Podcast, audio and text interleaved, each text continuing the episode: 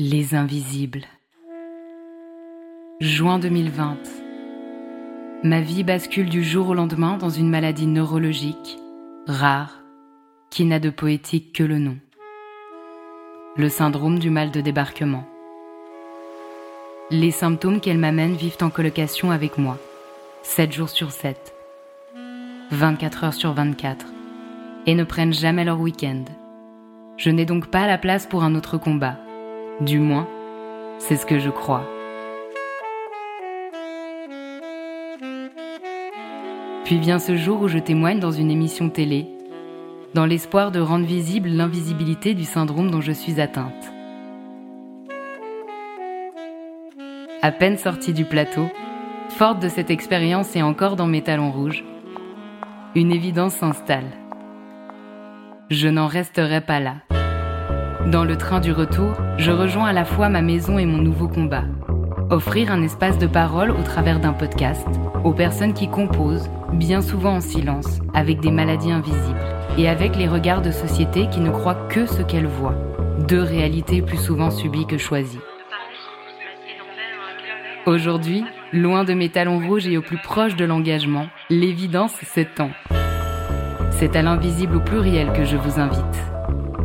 Ceux qui dans la chair, l'esprit et les sociétés se vivent, sans pour autant faire de bruit. Si comme le dit Antoine de Saint-Exupéry, l'essentiel est invisible pour les yeux, ici, on compte bien le faire entendre. Bonne écoute Nombre d'entre nous vivent avec un cerveau qui compense en permanence. Cette compensation peut se traduire par des symptômes qui ont un impact important sur la qualité de vie et qui pourtant restent parfois inexpliqués par la médecine allopathique.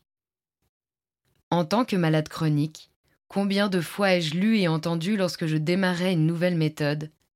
Cette méthode agit sur la fatigue chronique, l'hyperactivité, les céphalées, TOC, tic nerveux, troubles du sommeil, douleurs, vertiges, anxiété, troubles sexuels, problèmes digestifs, allergies, dépression, infertilité inexpliquée, dyslexie. Épuisé d'écumer les cabinets pour que mon système nerveux retrouve harmonie et équilibre, et pour trouver des remèdes aux mots invisibles qui m'accompagnent, j'ai finalement rencontré Bernard Chasteau.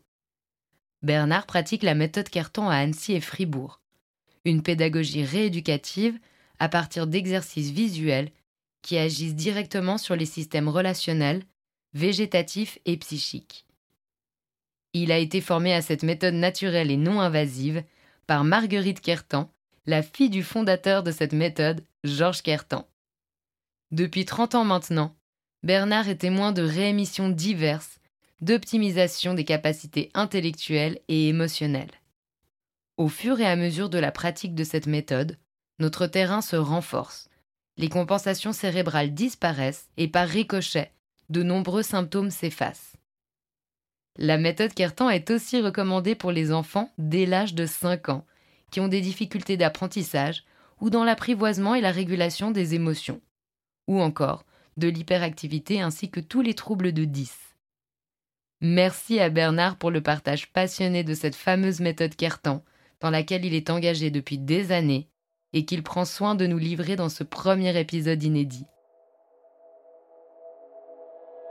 Hello Bernard eh bien, bonjour Tamara, merci de m'interviewer, de me donner cette possibilité de pouvoir m'exprimer et exposer mon travail. Avec joie. Comment vas-tu aujourd'hui? Ben, Un peu comme le temps, un peu brouillé, mais bien quand même, rassure-toi, on arrivera à assumer les choses. Je suis contente. Euh, pour contextualiser un peu, donc nous, on s'est rencontrés à un dîner d'amis en commun qui en amont euh, t'avait parlé de moi et puis de la maladie neurologique avec laquelle je navigue euh, depuis un certain temps maintenant. Et quand on s'est rencontrés, t'as tout de suite su que tu pourrais m'aider grâce à la méthode Kertan, qui est une méthode que tu pratiques depuis longtemps maintenant à Annecy et à Fribourg, donc euh, en France et en Suisse. Et bah, tu devais pas avoir tout à fait tort, parce qu'en fait, euh, maintenant ça fait à peu près un an que je suis ta patiente. Donc euh, voilà, pour commencer, est-ce que tu pourrais nous expliquer d'où vient cette méthode? Avant, je voudrais donner une petite précision avant de te répondre. Euh, à vrai dire, ta maladie neurologique, euh, c'est une chose, mais la première chose que j'ai vue, en fait, c'est un léger strabisme qui a été l'origine. Je dis, mais partant de là, il y a forcément, il y a forcément quelque chose derrière, indépendamment du strabisme. Voilà. Maintenant, pour répondre à ta question, celle d'où vient la méthode Cartan. La méthode Cartan vient du, du, début du siècle dernier. Et précisément, euh, Georges Cartan, en fait, a embrayé sur euh, un médecin qui était lui-même déjà en place, parce que Georges Cartan était à Cannes, lui-même professeur de, musicologie, et avant, tout en étant professeur, en même temps, il était en même temps euh, chef d'orchestre. En fait, il avait exactement un groupe de musique de chambre, et il avait un frère qui était médecin, et qui lui-même travaillait dans un hôpital psychiatrique, et Georges Cartan avait pressenti que ça pourrait peut-être aider les patients de son frère. Donc il s'est déplacé avec tout son orchestre le week-end euh, pour euh, donner entre guillemets des concerts, un peu au moins pour sensibiliser ces, ces, personnes. Et ils ont constaté qu'il y avait des résultats qui étaient déjà tout à fait probants dans, sa manière d'approche. Et partant de là, ils se sont dit, maintenant, sur quelle base ça pourrait reposer? Quelles sont les bases neurologiques sur lesquelles tout ça pourrait reposer? Et c'est partant de là que Georges Cartan et son frère ont commencé à fouiller au point de vue neurologique ce qui existait, enfin, par rapport aux connaissances qu'il y avait euh, à l'époque. Et donc Georges Cartan et son frère ont, fouillé, et c'est là que Georges Cartan, son frère étant décédé, Georges, euh, Cartan a repris, donc les, a continué les travaux qui avaient été engagés. Et c'est là que Georges Cartan est vraiment devenu un véritable chercheur en neurologie et les applications que cela avait. Donc il a commencé par le son, il avait mis au point des sons euh, qui avait déjà, c'était le, point de départ, et après il, avait, réussi à accumuler, moi que je, n'ai pas connu cette période-là, euh, mais il a réussi à accumuler euh, tout ça en constatant euh, les circuits neurologiques, que les circuits neurologiques étaient les mêmes ceux de la vue et ceux de, l'audition. À une différence près, et qui est loin des moindres, c'est qu'il y a une connexion directe, seul de tous les sens, seul l'œil a une connexion directe entre œil et hypothalamus. Donc c'est une connexion directe. De tous les sens, c'est le seul l'œil qui a cette capacité-là. Et en plus, la méthode Cartan, euh, je dirais, la, euh, je dirais, euh, bien sûr, il y a des appareils, mais les appareils ne transforment rien. Il n'y a aucune, il n'y a aucune modification. Le sujet qui regarde les tests carton sont en connexion directe. Ce sont des tests qui sont complètement naturels puisque c'est en base à la base de couleurs puisque ce sont des ronds que l'on regarde, mais au fond des ronds, il y a des couleurs qui sont elles-mêmes à base de poudre de fleurs, ce sont donc des couleurs qui sont, euh, je dirais, au point de vue vibratoire, les plus subtiles pour les sujets qui sont extrêmement réactifs nerveusement. Donc c'est ce qui convient le mieux, évidemment. Et puis l'autre, il y a des lettres, et ce sont des lettres qui elles-mêmes sont, sont écrites euh, à, l'encre du chi. Hmm. C'est assez intéressant parce que du coup, ce que tu dis, c'est que Georges Carton, à la base, il était musicien. Absolument. Donc il n'était pas du tout dans le domaine de la neurologie. Pas du tout. Et est-ce qu'il est devenu neurologue à force de recherche? Euh, Est-ce qu'il s'est formé à ça d'une manière ou d'une autre? Alors, euh, Georges Cartan, c'était une époque un peu différente de celle d'aujourd'hui. C'était autrefois euh, les médecins étaient peut-être moins débordés qu'aujourd'hui et peut-être plus à l'écoute, peut-être aussi. Mais donc Georges Cartan a toujours travaillé en parallèle avec des médecins, car euh, lui-même, évidemment, on lui a pas fait le plus de cadeaux que ça. C'est-à-dire que pouvant vérifier son travail, on l'a confronté avec euh, dans un lycée qui s'appelle le lycée Carnot à Cannes, comme avec l'autre euh, grande école auquel il appartenait. On l'a mis en double aveugle, c'est-à-dire qu'on a pris une classe à la moitié en début d'année euh, qui était qui allait pratiquer la méthode Cartan et puis l'autre moitié qui elle ne, ne, pratiquait pas du tout la méthode Cartan. Et puis on a pu, ils ont pu ainsi vérifier donc une approche un peu plus scientifique, un peu plus rigoureuse pour vérifier vraiment de, parce que bien sûr, en parallèle, il avait déjà des enfants, il avait des adultes qui étaient déjà en traitement chez lui, bien évidemment. Hmm. On ne lui a pas fait crédit comme ça du jour au lendemain. Il hein. ne faut pas se faire d'illusions. Hein, le monde n'est pas meilleur hier qu'aujourd'hui. Est-ce qu'il a quand même changé de statut? Est-ce qu'il a été vu comme un neuropédagogue à un certain non, moment? Oui, il son statut officiel, il n'a pas, pas passé les diplômes de neurologie, mais euh, son statut a fait que l'expérience et le temps a fait que c'est un homme qui avait effectivement qui avait, qui avait pignon sur rue et que l'on qu'on n'hésitait pas à consulter. Il faut bien penser qu'à l'époque de Georges Cartan, donc au milieu du siècle dernier, euh, il n'y avait absolument pas toutes ces thérapies d'aujourd'hui. Il faut bien penser que sa fille Marguerite Cartan, avant qu'il avant qu'il l'orthophonie, la logopédie, euh, la psychomotricité, enfin toutes ces toutes ces méthodes de rééducation aujourd'hui, euh, elles n'existaient pas à l'époque. Donc ils ont eux-mêmes déjà déjà mis en place toutes ces, toutes ces approches déjà. Mm. Donc déjà ils aidaient les, les, enfants au point de vue scolaire, oui. C'est intéressant parce que ça montre aussi que c'était une époque où on pouvait être légitimé grâce à l'expérience, le terrain, oui. et pas que au papier. Absolument. Le diplôme, euh, bien sûr, avait sa valeur, hein, bien évidemment. Autrefois, euh, comme aujourd'hui d'ailleurs, le label, le, le, le, label et le. Euh, comment appelle-t-on ça? L'estampille euh, avait de l'importance, comme aujourd'hui. Mais disons qu'aujourd'hui, il y a quand même une écoute qui est un peu plus large, peut-être des fois un peu trop large d'ailleurs. Mais car je pense qu'il y a beaucoup de choses qui, qui s'immiscent là-dedans et qui n'ont pas forcément vocation, euh, je dirais, à une profondeur. On peut toujours effectivement trouver quelques petits résultats, mais il ne faut pas exagérer non plus. Mmh. Donc on a un peu contextualisé la méthode Carton, mais en vrai, elle consiste en quoi? De manière très concrète eh bien, la méthode Cartan, euh, elle, elle, travaille à partir euh, d'arc réflexe. L'arc réflexe, c'est l'élément premier de la vie. Tant qu'il n'y a pas un arc réflexe, tant que l'enfant n'a pas crié, n'a fait, pas fait son premier cri, donc il commence à mettre en mouvement et la respiration, et le cœur, et ainsi de suite, tout se met, tout se met en, en, même temps, et tout ça ne peut se faire. Bon, bien sûr que la vie était déjà avant, mais euh, puisqu'elle était dans le fœtus.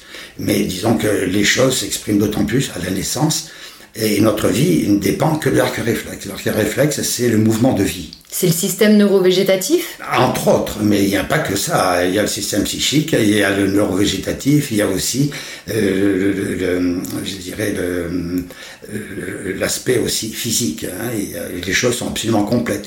Un arc réflexe ne se limite pas à un, à un seul aspect, il est complet. Et la méthode Cartan, justement, euh, par l'approche, en fait, la méthode Cartan, on démarre à partir de l'œil. L'œil, pour nous, n'est qu'une porte d'entrée. On n'est pas du tout ophtalmo, on n'est pas du tout orthoptiste, on n'est pas du tout tout ça. Euh, toujours pareil, le travail carton ne peut intervenir que s'il n'y a pas d'infection, de malformation ou de lésion. Tout ça, c'est la médecine pure.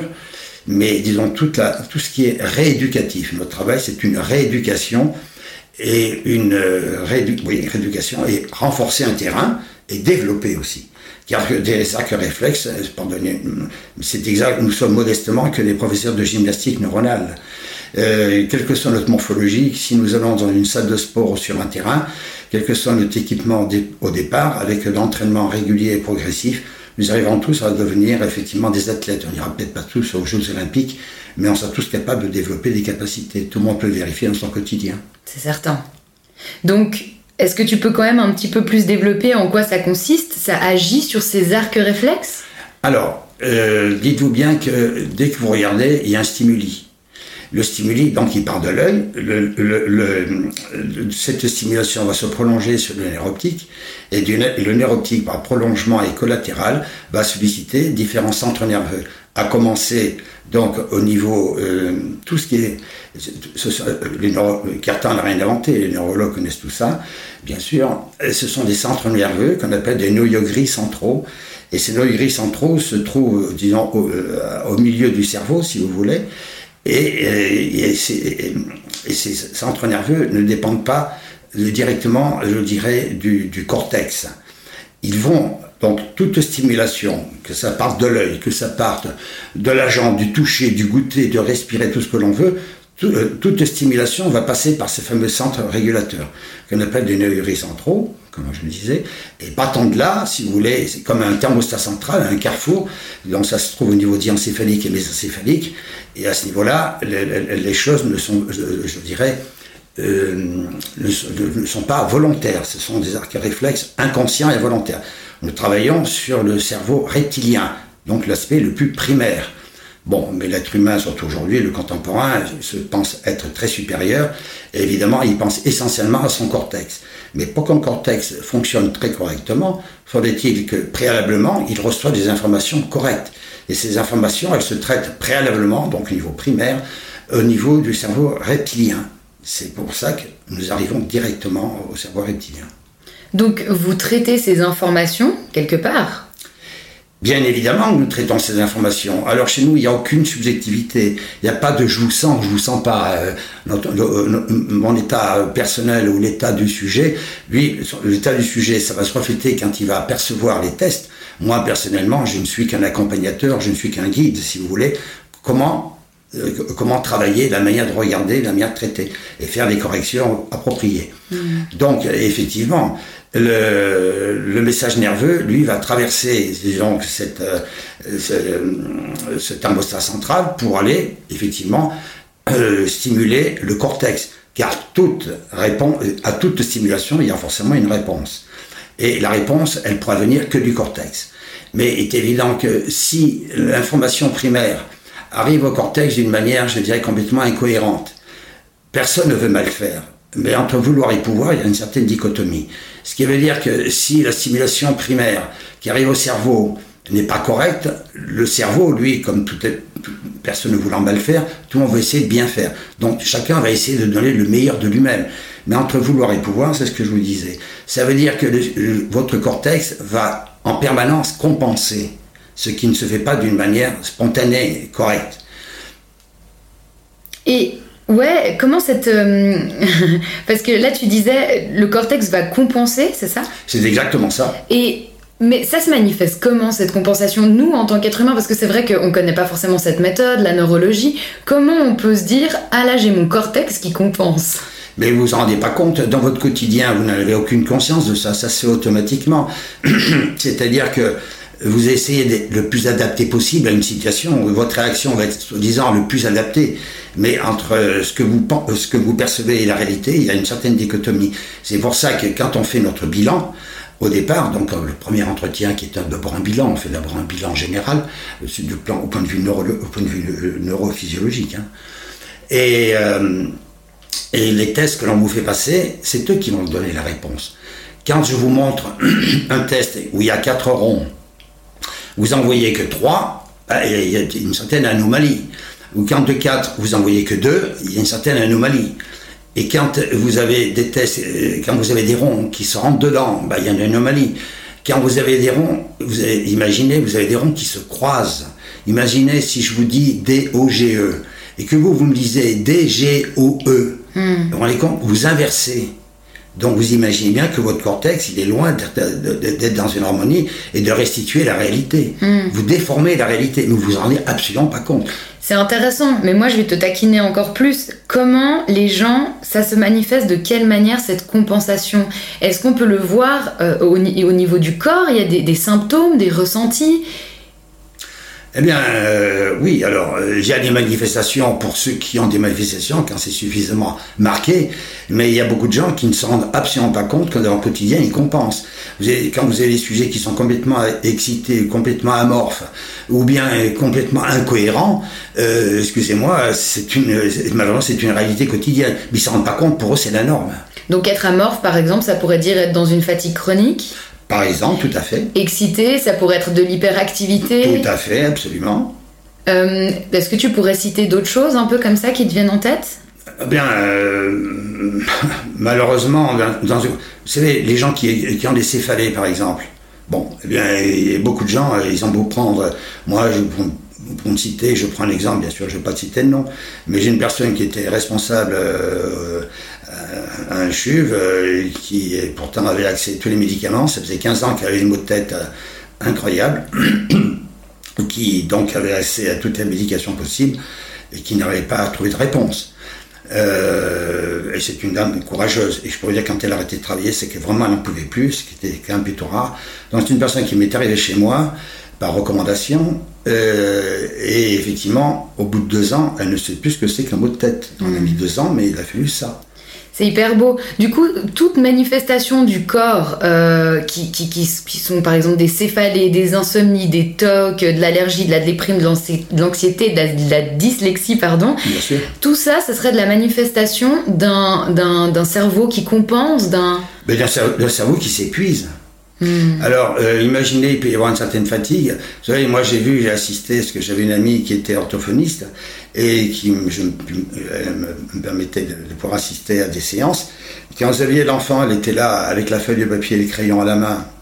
Et l'enfant, mais je dis même pas au bout de deux minutes, l'enfant il commençait à se coucher sur la feuille, il n'en pouvait plus tellement celui de moi un effort. Alors la pauvre, la, pauvre orthophoniste, elle peut avoir toutes les compétences qu'elle veut. Quand le sujet n'est pas capable de tenir, je dirais, la moindre résistance, ce que, ce que je veux dire. Combien d'enseignants vous disent, mais votre enfant, il a tout à fait des capacités, mais euh, malheureusement, euh, écoutez, euh, il tient dix minutes, il tient une heure, mais après on peut plus rien lui demander. Il faut vite qu'il aille courir, il faut qu'il aille sauter dans tous les sens. Mm. Et je pourrais dire que les pauvres enseignants, beaucoup d'enseignants sont très courageux. Alors bien sûr qu'on a trouvé des, palliatifs à ça. Bien sûr qu'aujourd'hui on a des médicaments, on citait Ritaline, Concerta et d'autres. Bon voilà, tout le monde est content. Euh, on remplit une ordonnance, euh, l'enseignant est content parce que c'est une fiche la paix, il n'a pas la pression des parents. Enfin bref, chacun a son niveau de conscience. Mais en réalité, je suis pas si sûre que tout le monde est content avec ça, donc c'est assez intéressant de pouvoir euh, voir les alternatives. On t'en parlait un petit peu tout à l'heure de en quoi ça consistait aussi concrètement dans la séance, mais peut-être qu'on peut en parler un petit peu plus moi aussi en tant que patiente. Donc en fait, quand on arrive dans une séance euh, avec toi, il y a plusieurs appareils. C'est des sortes de trépieds, on pourrait dire de manière. Euh, parce que c'est moi, je les ai mis sur les trépieds, parce que moi j'ai fait adapter un appareil qui en fait en fait trois ce qui me permettait, quand je faisais des conférences, euh, euh, je pouvais, je pouvais, j'aurais très bien pu faire un, bilan euh, sur place. Bon, il aurait fallu des conditions, parce qu'il faut que je sois dans le noir, enfin un noir relatif, parce que le but c'est de voir le test et non pas être avoir des stimulations extérieures. Mhm. Donc un peu ce, que tu disais tout à l'heure, le test en fait donc on, va poser notre tête sur un trépied, reprends-moi si c'est pas tout à fait juste, et on va regarder en fait des ronds, soit de couleur, soit avec des lettres dedans, des chiffres. Enfin ça a l'air assez basique comme ça. Ah ben c'est exactement, c'est vraiment très primaire. Mais mine de rien, nous avons quand même une base malgré tout minimale euh, ophtalmologique, c'est-à-dire que nous travaillons sur les trois, les trois distances proximales. Nous avons la distance à 30 cm 35 qui est pour la lecture, au niveau végétatif à 60 cm et, euh, et, et, au niveau physique à, 1 m 20. Donc nous faisons des tests qui nous permettent de pouvoir après avoir une synthèse du fonctionnement du système nerveux. Hmm. Ce qui est assez intéressant, justement, ce que je disais, c'est qu'on a l'impression que c'est des tests hyper basiques. Justement, on, regarde des ronds de couleurs, puis tout d'un coup, on te dit, bah, il y a trois ronds de couleurs, puis tu nous dis, bah, en fait, il y en a quatre. Moi, ça m'étonne beaucoup parce que j'ai toujours une vue optimale. À chaque fois, me dit, mais voilà, il n'y a pas besoin de lunettes, enfin, tout va super bien. 100% les tests. Mais en attendant, j'arrive à une première séance et je vois trois ronds au lieu de quatre. Donc, c'est assez fou parce qu'on pourrait on pourrait avoir un côté euh, pas dédaigneux, mais se dire c'est vraiment quelque chose de hyper basique, mais en fait on se rend compte que on peut ne pas réussir un test qui a l'air très simple de prime abord. Alors effectivement, euh, l'approche est vraiment très primaire. Hein. C'est clair qu'elle a, elle a peu évolué. Alors je pense que j'ai des confrères qui ont fait faire des appareils plus sophistiqués, mais là c'est au niveau de l'esthétique. Il y en a peut-être même qui les ont modifiés euh, de là que ça soit, ça repose sur les sur les fondements cartants. Ça c'est une autre paire de manches. C'est pas moi d'en juger mais je peux constater par contre euh, ce qui convient ou pas. Alors, euh, il faut bien penser que ces petits ronds tout simples, mais ce sont des ronds, nous travaillons, sur les deux modes de vision, vision binoculaire et vision simultanée. Vision binoculaire, c'est quand nous avons les deux yeux qui travaillent en même temps, et vision simultanée, c'est quand chaque œil travaille séparément. Et ces tests tout simples, vous voyez, en ophtalmologie, si vous avez, pendant un enfant, ce qui paraît le plus courant, et si vous avez un enfant euh, qui est constaté chez l'ophtalmologue comme quoi il a un œil qui est beaucoup plus faible, qui voit, euh, et l'autre qui voit mal, et l'autre qui est beaucoup trop fort, qu'est-ce qu'on fait? On bouche l'œil le plus fort pour obliger l'œil faible à travailler. Ben, euh, modestement, Cartan a trouvé une, une, une, posture de travail qui est absolument magique. C'est qu'il met une petite barrette en face, comme, comme au milieu du nez, si vous voulez, ce qui permet de séparer chaque œil. Et ce qui est, qui est vraiment magique, c'est que effectivement, l'œil, chaque œil est obligé de travailler. Celui qui est habitué à rien faire, eh ben, il est obligé de travailler. Celui qui est, habitué, là pour le coup, à compenser, il va être obligé de réfréner ça. Et donc, il va y avoir une rétroaction. Et tout notre travail repose là-dessus, sur la vision binoculaire et la vision simultanée. Et le but de mon travail, c'est de, pouvoir arriver à équilibrer les deux yeux. D'ailleurs, les tests finaux, il n'y a plus du tout de possibilité de compensation. Et euh, chaque œil, les tests doivent être parfaitement équilibrés avec les deux yeux bien grands ouverts. Hmm. Donc quand on arrive une première fois, on fait un bilan avec toi, c'est-à-dire qu'on passe plusieurs tests différents. Tout à fait. Là, tu arrives à nous dire un peu des choses qui dysfonctionnent, par exemple des, des, douleurs. Moi, tu, tu m'avais sorti, je me souviens, des douleurs de règles, des problèmes digestifs, des problèmes de sommeil, enfin voilà, plein plein de choses comme ça. Mhm. C'est assez hallucinant. Même, et même plus, même plus loin que ça, même sur un plan psychique, je peux savoir un sujet qui, peut, qui est à la base d'un burn-out, d'une dépression, et même sur un terrain suicidaire, et mhm. même un terrain alcoolique qui est, qui plus rare, mais j'ai pu dire. Récemment, j'ai eu le cas. Je n'ai pas dit la chose comme ça. Je dis, il pourrait y avoir peut-être un terrain alcoolique. Et la personne me répond, mais je suis alcoolique. Hmm. Et la durée des séances, c'est combien de temps? Alors, la durée des séances est de 30 minutes, bien qu'aujourd'hui, certains de mes confrères ont considéré qu'il fallait modifier les choses. Eh bien, les choses, c'est que Cartan, lui, il s'est pas contenté d'une petite observation sur 6 mois ou un an. Euh, Cartan a fait 23 ans de recherche. Croyez-moi, des dizaines et des centaines de tests ont été modifiés et le comportement, tout était observé. C'est-à-dire qu'il faut entre 25 minutes et 35 minutes, il faut 25 minutes minimum pour pouvoir inscrire un arc réflexe. Et au-delà de 35 minutes, on fatigue le système nerveux. C'est pour ça que la côte, la, la, côte mal taillée était de 30 minutes. Hmm. Et les séances sont pas forcément en individuel, c'est-à-dire qu'on peut être plusieurs dans la salle autour de ces, de ces appareils. Et puis on, parfois on discute, on discute même ensemble. Ça peut arriver, tout à fait. Et alors, il y a des sujets suivant l'évolution dans leur training. Ça s'appelle un training. Leur training voulant dire entraînement. ce qui veut dire que, suivant les cas, il y a des moments où il faut les sujets, d'ailleurs les sujets qui arrivent dans les derniers tests, ils sont, souvent dans un appareil qui est un peu séparé, qui est un petit peu à part, de manière qu'ils soient encore plus autonomes. Et puis il y a des sujets, des fois il faut savoir intervenir, et même je ne suis pas psychologue, bien qu'au départ j'ai une base de psychomotricien, mais il conviendrait, euh, des fois, il est bon des fois de, de, parler ou de ou laisser le sujet parler. Il y a des moments, il faut savoir l'arrêter, parce que évidemment les tests tiennent mieux quand le sujet parle. Pourquoi? Parce que mentalement, le sujet, comprenez, se détend, il est plus, il est, plus euh, ténu, braqué sur lui-même, sur son mental. Hmm. Moi j'ai quand même une question parce que J'en parle donc depuis une année hein, de cette méthode autour de moi, euh, autant à des médecins, des spécialistes, euh, des amis, enfin l'entourage quoi. Il n'y a pas une seule personne qui ne connaît cette méthode. Comment tu expliques ça? Ben, moi, je trouve que c'est tout à fait explicable, euh, car on est dans un monde d'abord extrêmement spécialisé. Et, la méthode Cartan, d'ailleurs, c'était le point de départ de Cartan. C'est Cartan se, se rendait compte que la médecine allait de plus en plus vers, je dirais, vers je dirais, c'est moi qui prononce ce mot-là, euh, je prends un genre de formatage, les choses sont extrêmement spécialisées, tout le monde est dans son coin, euh, et on ne fait pas de lien avec le reste. Alors que cette méthode, justement, a la capacité de vraiment d'englober énormément de choses, puisqu'en nous agissons vraiment sur les trois plans de vie principaux. Euh, donc le neurovégétatif, le psychisme et le, le physique. donc, euh, le point de départ, la, question c'était. La question c'est comment tu expliques le fait que cette ah, méthode soit si peu connue Comment l'explique soit peu connue? Bien écoutez, je vais être modeste mais très direct. C'est-à-dire que la méthode Cartin est à cheval, à mon avis, entre trois disciplines fondamentales, qui est la médecine générale, qui est la neurologie et qui est la pédagogie. Car une chose qu'il ne faudrait peut-être pas oublier, euh, alors les nouveaux, les nouveaux psychologues sont, ont une bien meilleure formation que les anciens, à savoir qu'ils ont une formation neurologique déjà un peu plus, conséquente. Mais euh, il faut quand même savoir qu'avant, malheureusement, on a un peu, trop, un peu trop de tendance à considérer que l'environnement est extrêmement important, ce qui est vrai. Mais tout ne s'explique pas par un environnement. On peut très bien avoir une famille qui soit plus ou moins cafouilleuse, l'environnement euh, professionnel qui soit cafouilleux, mais si vous-même vous avez une base personnelle, vous ne serez pas atteint de la même manière. C'est pas parce que vous avez des parents divorcés que vous devez forcément être en échec scolaire, hein, si je puis me permettre. Donc, et donc pour en revenir, il y a qu'un ce centre nerveux est très important. Euh, donc cet, euh, cet hypothalamus, l'hypothalamus c'est pas un seul centre nerveux, c'est un regroupement de plusieurs centres nerveux tels que la faim, la soif, la sexualité, l'agressivité, le pH sanguin. Donc quand vous normalisez cet arc réflexe, imaginez tout sur, tous les points sur lesquels vous pouvez intervenir. Mm.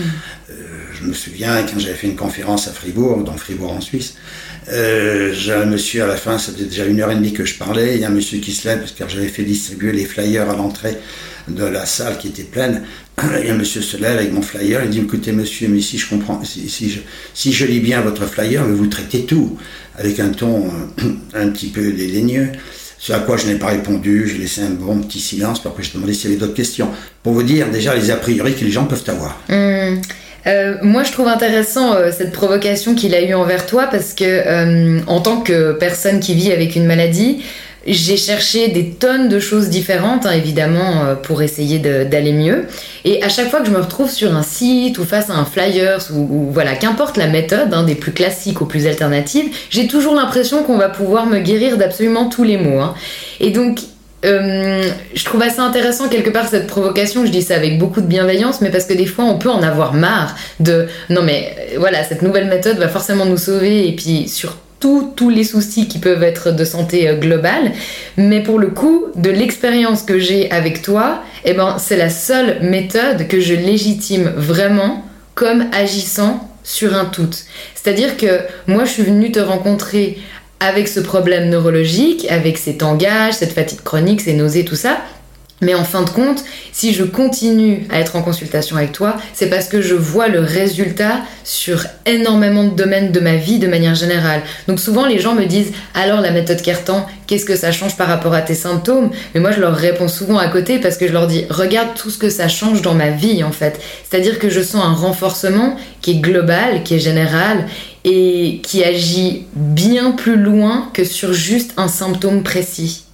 Et excuse-moi, je continue juste par rapport à ce que tu disais, c'est pas parce qu'il y a tout qui, pète autour de nous qu'on doit forcément aller mal ou que pour nous aussi ça doit être compliqué. Et eh ben c'est quelque chose que je ressens de plus en plus avec la méthode Kertan, c'est que il y a une sorte euh, d'assurance de manière générale, c'est-à-dire qu'avant je pouvais par exemple avoir une euh, euh, une, difficulté à, gérer différents stress, différentes choses à la fois. Et maintenant, il y a une manière de.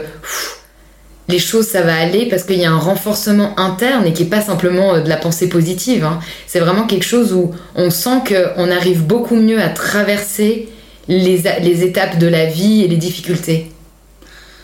Mais c'est magnifique, tu poses euh, les, les questions fondamentales. Euh, voilà, pourquoi ce travail ne peut pas intéresser tout le monde? Intéresser, bien sûr, en curiosité, bien évidemment.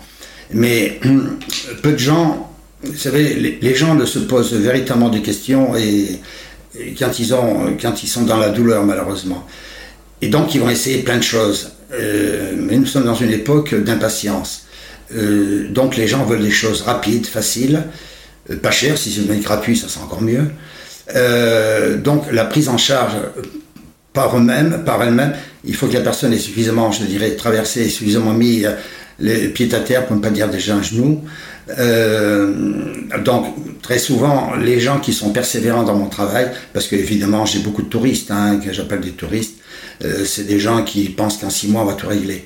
Parce qu'en plus, autour d'eux, on parle que de ça. Et, et toutes ces thérapies brèves euh, qui ne sont pas forcément inintéressantes, mais qui sont brèves aussi dans les résultats et dans les effets euh, à long terme. Malheureusement, aujourd'hui, il y a une certaine déviance du langage, c'est-à-dire qu'aujourd'hui, tout le monde fait tout et tout le monde réussit tout. Voilà, ça c'est encore autre chose. Ça, c'est des effets de langage. Euh, vous avez, je ne vais pas trop nommer plus que ça, mais aujourd'hui, si on vous parle de méditation, je ne vais pas préciser lesquelles, toutes les méditations, euh, que ce soit du boucher jusqu'au garagiste et compagnie, tout le monde va vous parler de méditation. Bon, euh, méditation, déjà, faudrait-il encore savoir réellement ce que ça veut dire, ce que ça regroupe. C'est comme quand quelqu'un vous dit, je fais du yoga. Ah bon, très bien. Je dis, c'est quoi votre yoga? Ben, Je dis, ah oui, d'accord. Ben, je dis, il y a yoga, euh, vous me faites de la yoga.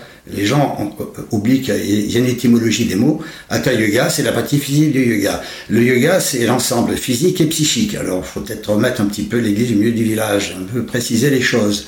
Bon, pour en revenir à, ma pratique, euh, les gens, parce qu'on leur parle, comme toi-même tu le fais, de parler entre guillemets de miracles. Il ne faut pas de miracles. Les miracles, c'est à Lourdes. Excusez-moi, j'ai oublié le code postal. Mais euh, disons que pour les miracles, effectivement, ils viennent pas tout seuls. C'est vrai qu'on a des petits miracles. Euh, j'ai des gens dépressifs, mais profondément dépressifs, c'est-à-dire c'est des gens qui sont vraiment sous médication, euh, suivis par le psychiatre, les médications et compagnie. Et j'ai entre autres, euh, c'est un patient que j'ai déjà depuis un certain temps, qui est passé par analyse et psychanalyse et tout ce que l'on veut, qui était sous médication et tout ça. Ce garçon, il avait une idée en tête, il me dit, j'ai envie un jour de passer de médicaments non seulement il y arrive, il faut bien savoir que quand il invitait les amis, euh, alors que les amis savaient dans quel trouble il était, ils préparaient tout.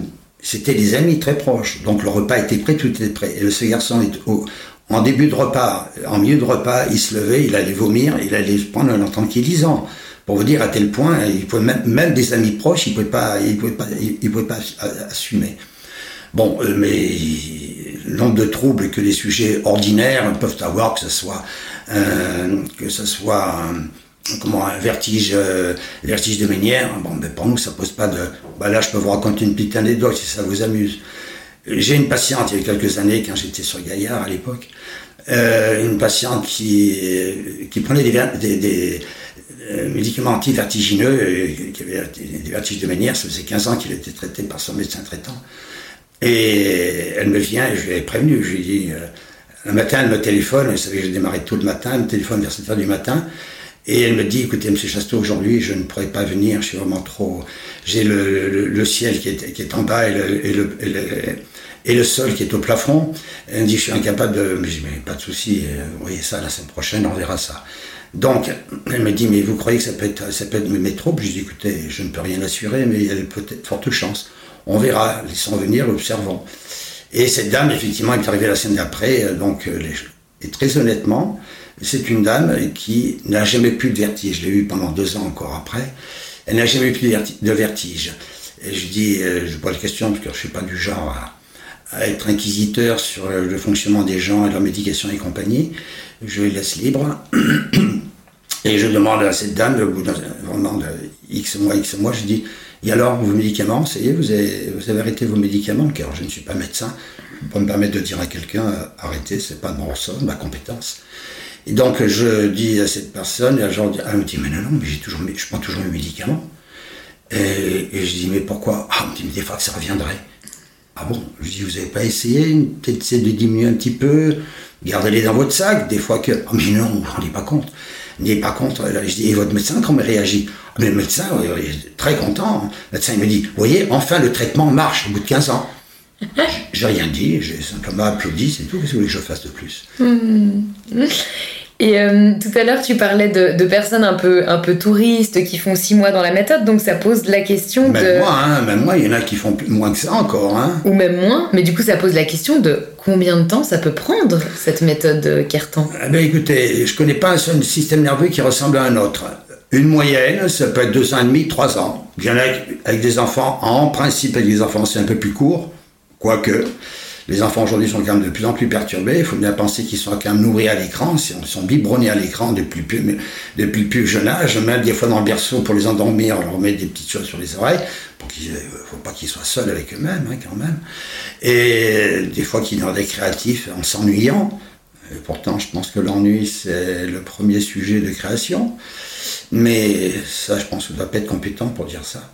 Et donc, euh, voilà. Mais il y a des sujets qui peuvent me faire 3 ans, 4 ans. Pour un adulte, il y a des fois des choses qui ne bougent même pas des fois pendant un an. Et pour en revenir, pour rebondir à la question que tu me posais tout à l'heure, effectivement, les gens viennent pour un trouble précis.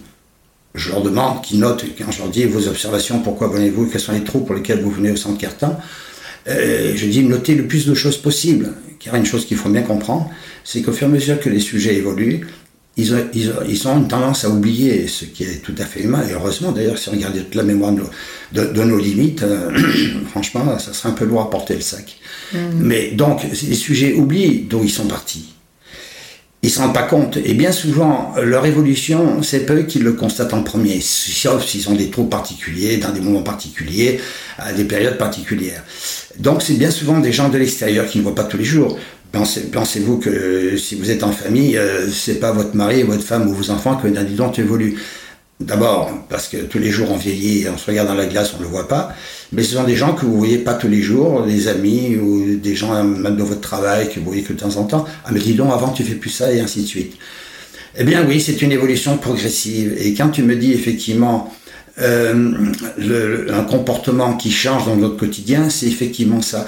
Mais on change d'une manière très progressive.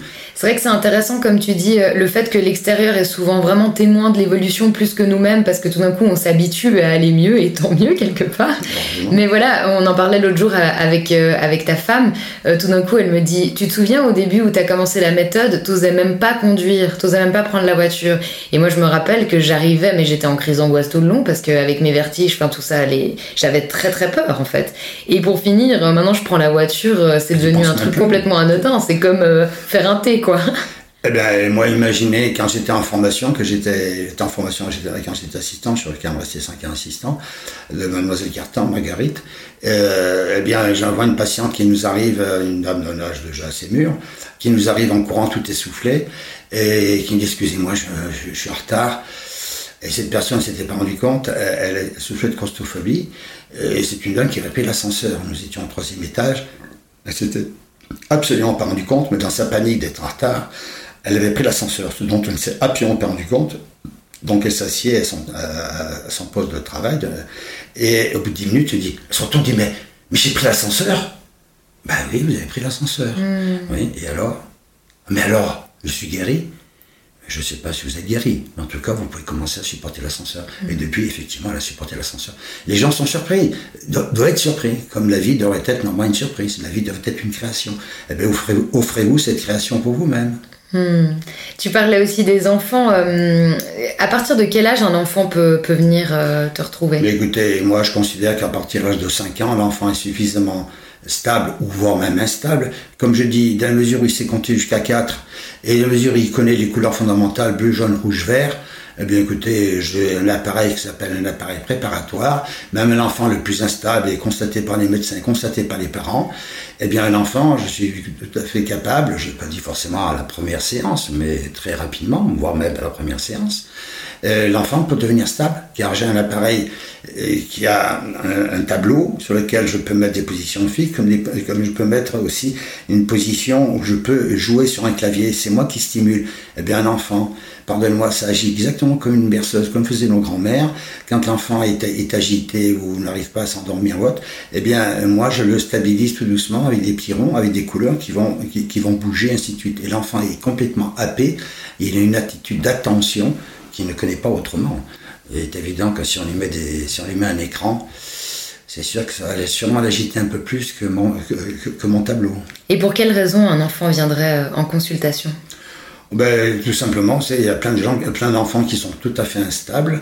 Euh, c'est principalement ça, qui ont des difficultés d'apprentissage et d'attention, qui ont des difficultés au niveau scolaire, alors que les enfants qui sont considérés comme des enfants intelligents, et même ceux qui n'ont pas forcément un QI, il euh, ne faut pas avoir, et bien souvent des sujets qui ont des QI sont des, sont des, sujets, sont des sujets qui ont une difficulté au niveau, au niveau émotionnel. Mm.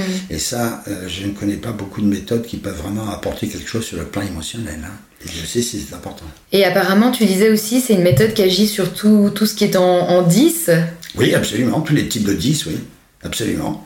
10 10 calculs, 10 orthographiques, euh, absolument, euh, toute une nature de 10, absolument. Hmm.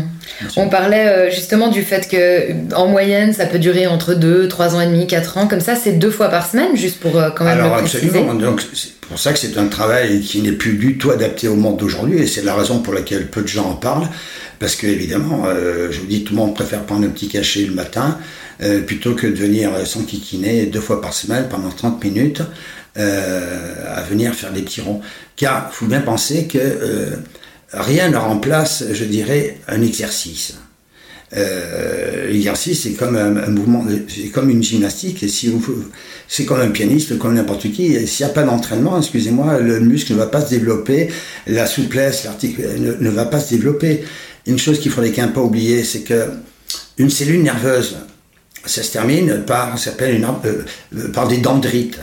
Et, tout le monde aujourd'hui, quel que soit le niveau médical auquel les sujets appartiennent, tout le monde va vous parler de plasticité corticale. Mais Cartin, il a déjà découvert ça il y a plus de 50 ans. Hein, quand on parle de plasticité corticale, mais pour ça, il faut développer des connexions. Et les connexions, vous les développez par le stimuli. Et, le stimuli, c'est euh, incontournable. Vous ne pouvez pas le faire par la pensée suffisamment. Ou alors, il faut vraiment, vraiment, alors faut vraiment de la grande capacité de, concentration. Hein, croyez-moi, mm. pour ça, il y en a beaucoup qui rêvent. Hein. En tout cas, c'est intéressant parce que les résultats peuvent être miraculeux, mais c'est tout sauf une méthode miracle. C'est-à-dire qu'en fait, c'est deux à trois ans d'investissement, deux fois par semaine, et on n'est pas sur deux, trois séances qui vont nous changer la vie. Mais j'ai l'impression que c'est beaucoup plus réaliste quelque part. Ben, on est bien, d'accord, mais aujourd'hui le monde n'est plus du tout raisonnable. Euh, aujourd'hui on est dans le rêve, et on, entretient le rêve. Euh, les gens, plus personne n'est capable de rester chez soi. Si vous ne partez pas le week-end, si vous ne partez pas à l'autre bout du monde, j'ai l'impression que vous avez perdu votre temps, vous n'avez pas fait de vacances. Euh, voilà, et en plus il faut en parler aussi autour de soi. je suis parti à tel endroit. Ah, très bien, ça change un peu. Il y a un monsieur qui s'appelait Saint-Exupéry, il disait les plus beaux voyages, j'en ai fait à l'intérieur. Mais ça n'intéresse pas tout le monde aujourd'hui. Hein. Hmm. Mais alors, avec un tel investissement, Bernard, est-ce que tu peux garantir un résultat sur l'état de santé de tout un chacun et toute une chacune? Non, ça, malheureusement, euh, je dois constater, j'ai des sujets qui bloquent. Bien sûr, ça arrive j'ai pas peur de le dire, euh, on n'est pas, on pas à Lourdes. Mais il faut quand même bien constater que ces sujets-là n'ont bien souvent pas conscience, mais il y a quand même des, points sur lesquels ils ne veulent pas regarder ou ils ne peuvent pas regarder leur mode de fonctionnement.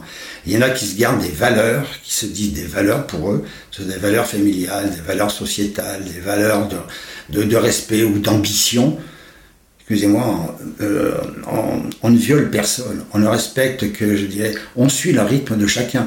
Celui qui ne veut pas, ou qui a peur, ou qui veut absolument garder certaines valeurs qui ne lui correspondent absolument pas, en tout cas qui lui empêche toute évolution, je peux rien faire, je peux pas le battre. Hein. Mais du coup, voilà, tu, tu dis que en fait, les, les, personnes pour qui ça peut être compliqué de d'évoluer dans le processus, c'est quand même euh, à un moment donné, il y a des idées arrêtées, il y a quelque chose comme ça qui, qui, bloque. Mais une personne qui a la volonté, est-ce que alors je peux changer ma question et te dire une personne qui a une vraie volonté d'investissement et de changement, est-ce que tu peux lui garantir un résultat sur son état de santé? Bon, alors le mot garantie, hein, dites-vous bien, je pense que même médicalement, personne ne vous garantit, euh, sauf euh, sauf la mort éventuellement, ben, vous pourrez mourir. Bon, moi, j'en suis pas là. Mais une personne qui a une vraie volonté. Alors, il y a volonté volonté. Il y a volonté et puis aussi, euh, comment dire, euh, euh, vouloir. dans volonté, il y a une chose qui est intéressante, mais dès qu'il y a volonté, dès qu'il y a vouloir, il y a tension. Que les gens n'ont pas à comprendre. Même dans regarder mes tests, comme je dis, j'apprends aux gens à comment regarder les tests. Quand vous avez un regard sur les tests, comme je dis, un regard en bec d'aigle, vous voulez tout prendre, tout réussir et, oui, tout prendre pour. C'est pas comme ça qu'il faut faire. Il faudrait, pour prendre une phrase bouddhique, c'est pas vous qui allez à l'image, c'est l'image qui doit venir à vous. Autrement dit, vous devez avoir un regard suffisamment détaché. Alors ce que je vous dis là, on vous parle de ça aussi euh, dans, les, dans la méditation et tout ça. Mais là, vous avez un test où vous êtes, vous êtes confronté à une réalité très physique. Chez moi, on n'est pas dans le subjectif, il n'y a pas de je vous dis, vous me plaisez, vous me plaisez pas, c'est pas le problème. La manière d'être, et tout doucement, le fait d'apprendre à regarder, de vous laisser pénétrer par le test, ça va modifier votre arc réflexe. Et votre arc réflexe va forcément agir sur ce fameux centre nerveux, qui eux-mêmes, à force de recevoir un débit d'énergie nerveuse qui est totalement différent, va modifier, comme par hasard, votre, regard et va modifier surtout votre, je dirais, vos, comment dire, vos, vibrations au point de vue neurologique. Hmm. Mais du coup, c'est vrai que quand on parle de tout ça, qu'on voit les résultats sur les gens, moi aussi en tant que patiente, ça agit donc sur le domaine euh, psychique, émotionnel, physique, les comportements changent, on arrive à mieux vivre avec euh, l'entourage, il peut y avoir un chaos de, face à côté de nous et on arrive mieux à le traverser. Bah, du coup, cite-moi une bonne raison pour pas pratiquer cette méthode. Eh bien, que les gens sont, sont impatients. Euh, oui, la première des qualités, c'est l'impatience les gens veulent des résultats spectaculaires, et puis les gens veulent continuer à rêver. Hmm. Mais est-ce que ça c'est une bonne raison? Je ne suis pas sûre. Moi j'avais une, je voulais rebondir par rapport aussi à ça. Euh, une fois tu m'as tu m'as dit il y a beaucoup de personnes qui rentrent dans la méthode Kertan en faisant une activité professionnelle et ils en sortent et ils font autre chose. Comment tu peux expliquer ça? Euh, je suis pas sûr de bien comprendre la question. tu m'as dit une fois, bah, par exemple, tu peux avoir un patient qui, qui, arrive et qui est médecin. Oui. Et puis après ces 3 ou 4 ans de méthode Kertan, il ressort et il est journaliste. Ah oui, alors je peux Comment tu expliques ça? Alors, euh, je me souviens pas avoir abordé une question comme ça avec toi, mais qu'importe. euh, bien, il faut bien penser qu'il y a des gens qui sont mal à l'aise avec eux-mêmes, tout en ayant une profession tout à fait bien cadrée, bien ciblée, et qui se rendent compte qu'ils sont pas forcément, euh, je dirais, en, osmose avec eux-mêmes. Et tout doucement, ce travail, vous mettant en harmonie et en phase avec vous-même, vous donne la force de pouvoir, je dirais, vous avez l'énergie, vous avez la force et la, la, stabilité nerveuse et émotionnelle pour oser. Ça, c'est un vrai miracle. C'est que les sujets osent être eux-mêmes. Vous avez des sujets qui ont une timidité pas possible, ou qui ont une agressivité pas possible, et qui tout doucement commencent, je dirais, puisqu'ils commencent à être apaisés avec eux-mêmes, ils osent être eux-mêmes. Et ils osent, par exemple, je m'excuse, se confronter à leur famille, euh, oser contester des valeurs de la famille, contester des valeurs de la société, contester des valeurs professionnelles, et ainsi de suite. Ils osent s'émanciper au final. Mais, tout simplement, ils osent s'émanciper. Ils sortent effectivement, ils sortent de l'adolescence. Euh, certaines peuvent passer effectivement en période d'adolescence. Quand je dis ça, c'est parce que je, dis, je préviens, c'est pas automatique, mais les sujets qui démarrent le travail chez moi, comme je les préviens toujours, je les dis tout bien, que la cellule nerveuse, euh, par nature, elle enregistre tout. Pour peu qu'on le, donc le négatif comme le positif. Pour peu qu'on lui propose une stimulation naturelle, elle va expurger ce qui est contraire à son harmonie. Donc des sujets qui peuvent passer, ça peut durer qu'un week-end, ça peut durer plusieurs, plusieurs semaines. Le sujet va devenir, le sujet, qui soit enfant ou adulte, peut passer par une phase, entre guillemets, d'une, euh, entre guillemets, crise. En tout cas, un comportement accentué dans les défauts. Mais ça ne durera pas c'est un nettoyage, on appelle ça une catharsis. Hmm. Ce qui me vient un peu en tête, j'ai l'impression, euh, je veux pas tomber dans le cliché en disant ça, mais que la méthode Kertan, elle permet aussi de, sortir du fait de subir la vie, mais d'en devenir vraiment acteur et actrice et de vivre pleinement sa vie. Mais c'est exact. Le problème, c'est que malheureusement, ces phrases, on les trouve un peu dans toutes les thérapies aujourd'hui.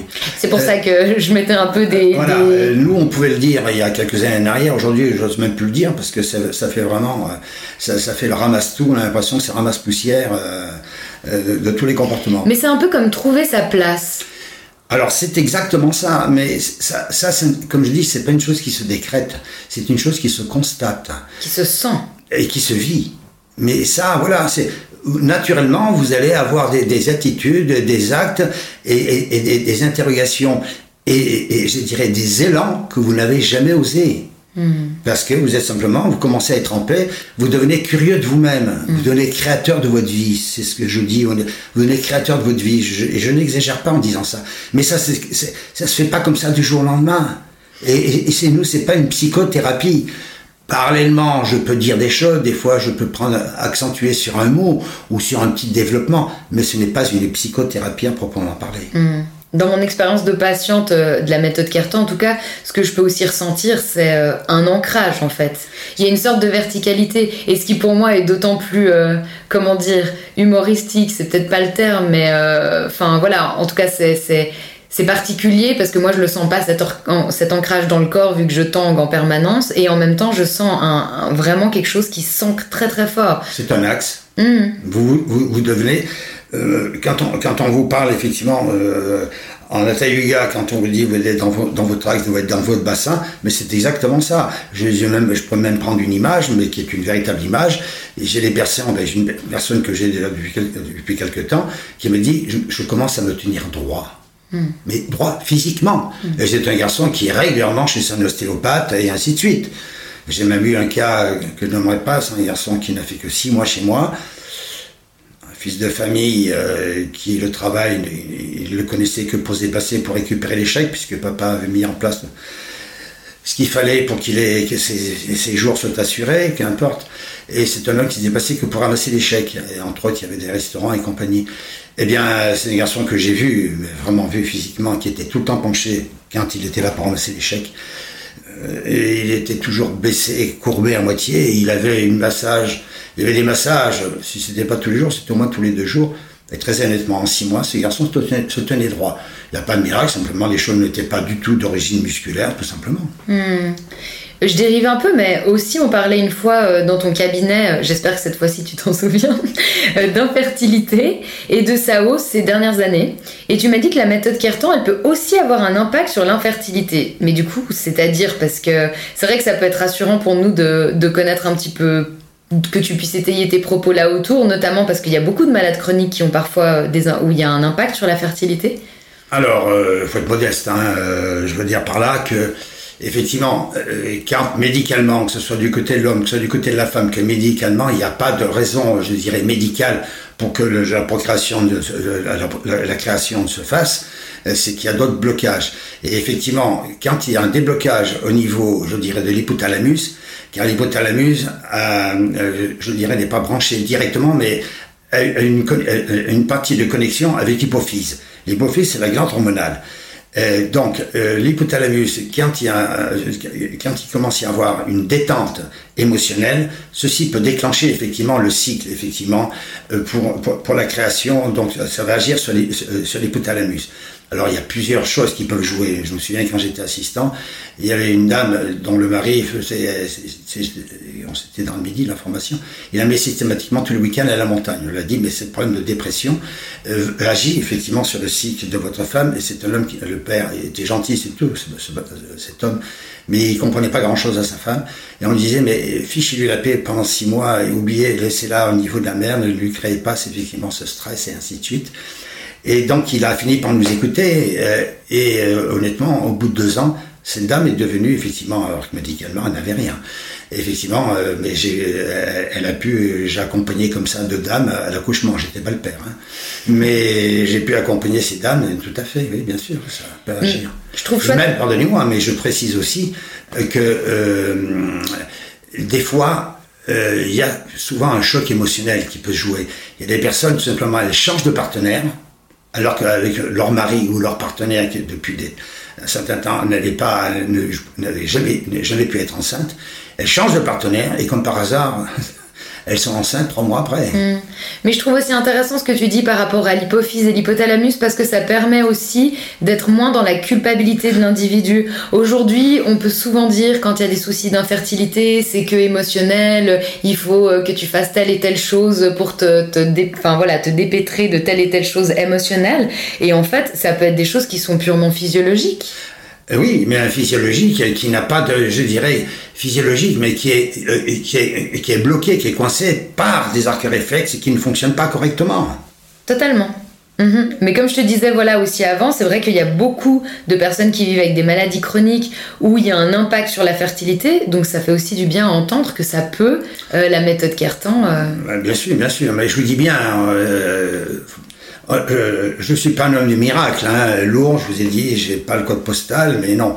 C'est vrai qu'on peut agir sur beaucoup de choses, mais encore faut-il aussi que les gens ont une, suffisamment aussi ont une intégrité psychologique. Mm. Beaucoup de gens ne s'en rendent pas compte, mais ils biaisent avec eux-mêmes, et ils biaisent dans leur vie, qu'elle soit privée ou sociale. Mm. Beaucoup de gens sont dans, sont dans le biais.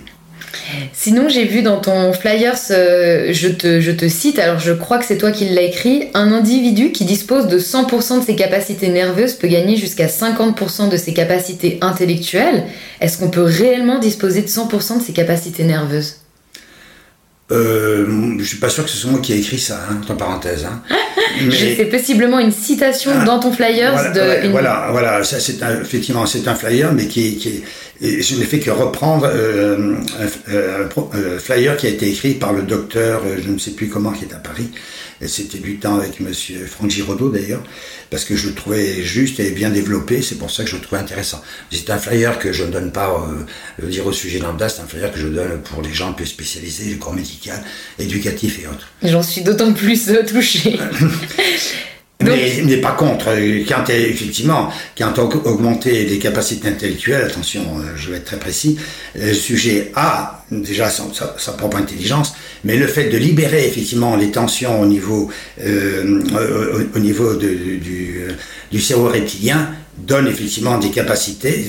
Le cerveau n'étant plus crispé à gérer, disons, les choses ordinaires de la vie, il peut se libérer pour remplir les, les, les, les fonctions supérieures. Voilà, dans ce sens où effectivement on ne donne pas l'intelligence aux gens, on leur rend simplement ces capacités d'intelligence. Hmm, c'est joliment dit. Euh, je me disais, euh, tu as quand même dépassé depuis longtemps l'âge de la retraite. pour quelle raison tu pratiques encore? Bah, À 18 ans, je vois pourquoi je me mettrai à la retraite pour commencer. Et euh, je veux dire que j'ai quelques passions dans la vie, dont la première, c'est celle euh, d'aider les autres. ce travail ne m'épuise pas physiquement, psychologiquement, des fois les journées sont un petit peu plus ou moins chargées, bien sûr, surtout quand j'ai beaucoup de patients, mais je veux dire, je ne sens pas la fatigue. Euh, la fatigue euh, nerveuse, c'est une chose, mais psychiquement, quel soulagement de voir un vrai sourire, de voir quelqu'un qui prend sa vie en main. Et dites-vous bien, la personne me nourrit en même temps. Pour moi, je considère c'est comme un vrai pédagogue. À mon avis, il a sa, fatigue effectivement de journée, mais quel enrichissement quand il voit un enfant qui comprend, un enfant qui sourit et qui prend confiance en lui et qui est heureux d'apprendre. Eh moi, j'apprends des autres aussi. Je ne suis pas tout seul.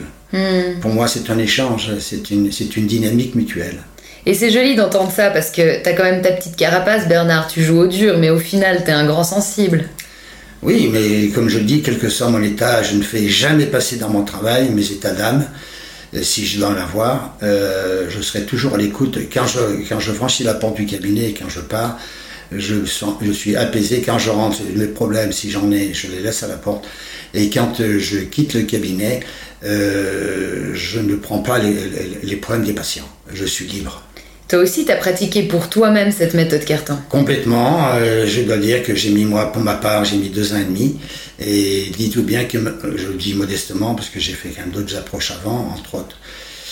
Euh, j'ai été extrêmement euh, guidé par un éveilleur, c'était une éveilleuse qui est décédée maintenant, une femme très connue, même, même à l'étranger jusqu'aux États-Unis. Est-ce que tu serais d'accord de la citer?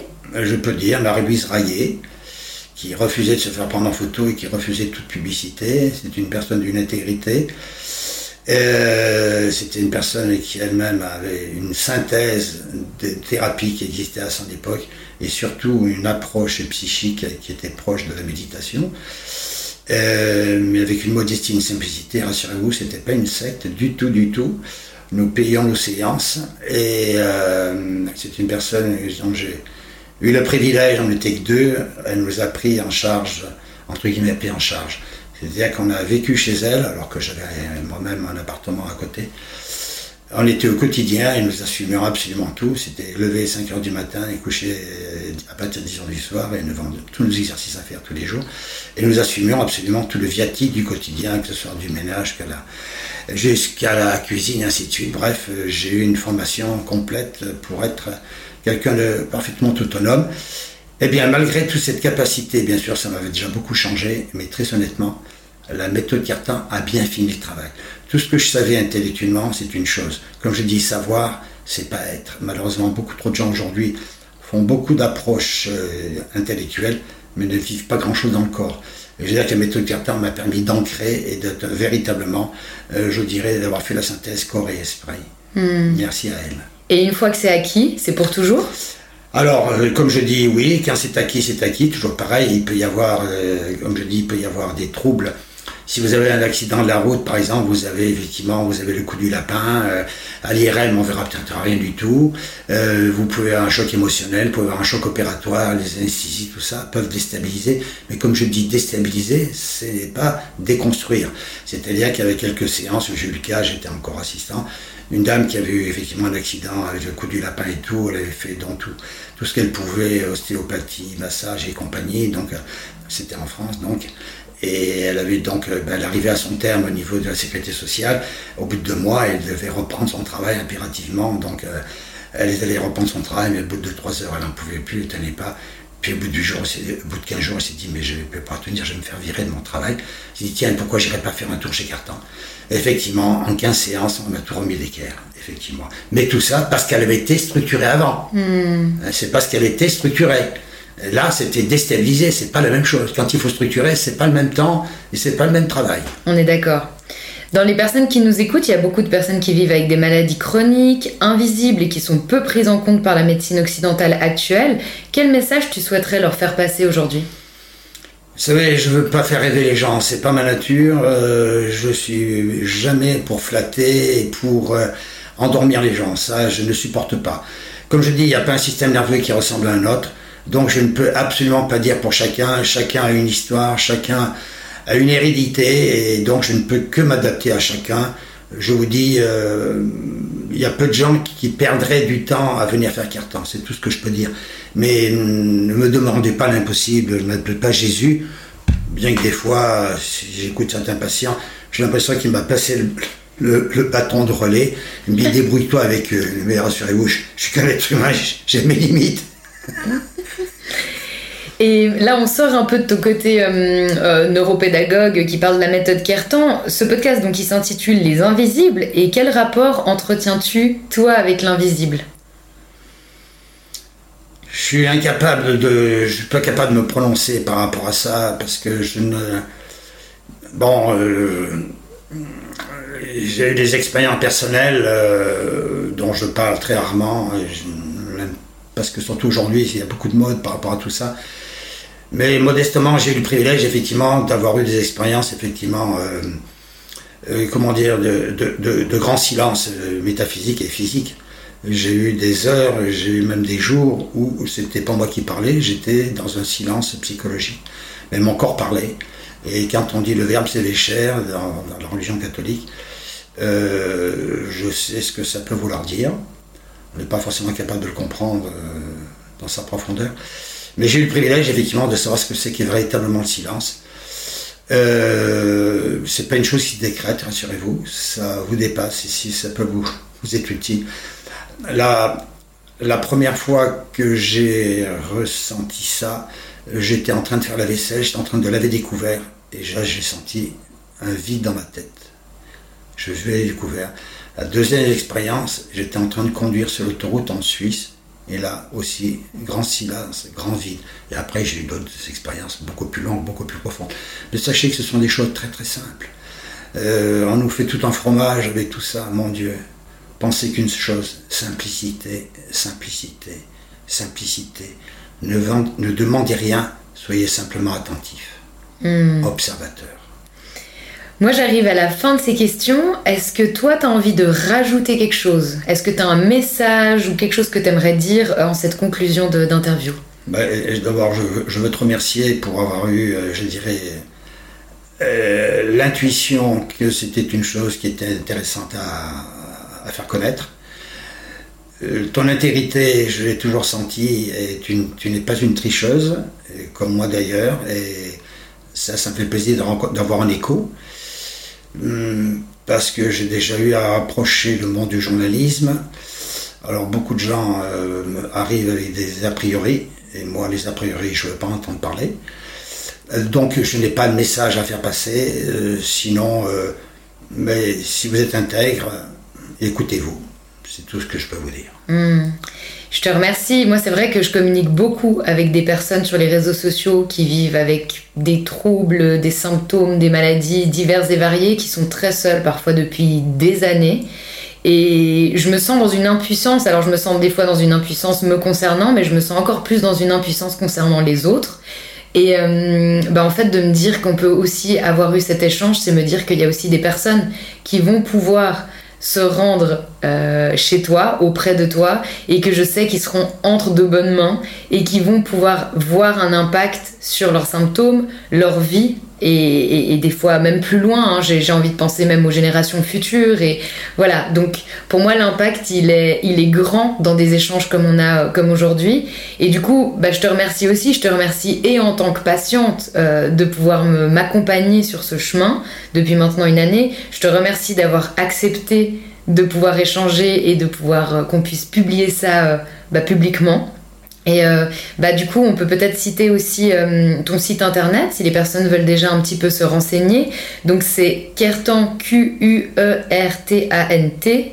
Léman, L-E-M-A-N, .fr. Et donc, comme on l'a déjà dit plusieurs fois durant cette interview, tu pratiques en France à Annecy et en Suisse à Fribourg. Je voudrais simplement préciser la dernière phrase de Georges Kertan qui disait Cette méthode est une méthode de prophylaxie, prophylaxie sociale. Je crois que c'est le plus beau, plus beau cadeau qu'on puisse offrir à l'humanité. Est-ce que tu peux la développer? Parce que proxyla... comment tu dis? Prophylaxie sociale. Prophylaxie. C'est, eh ben, c'est donc une santé mentale et physique à l'humanité. Qu'est-ce qu'on peut souhaiter de mieux à l'humain? Absolument rien. Je te remercie Bernard. Merci Tamara, merci pour toi.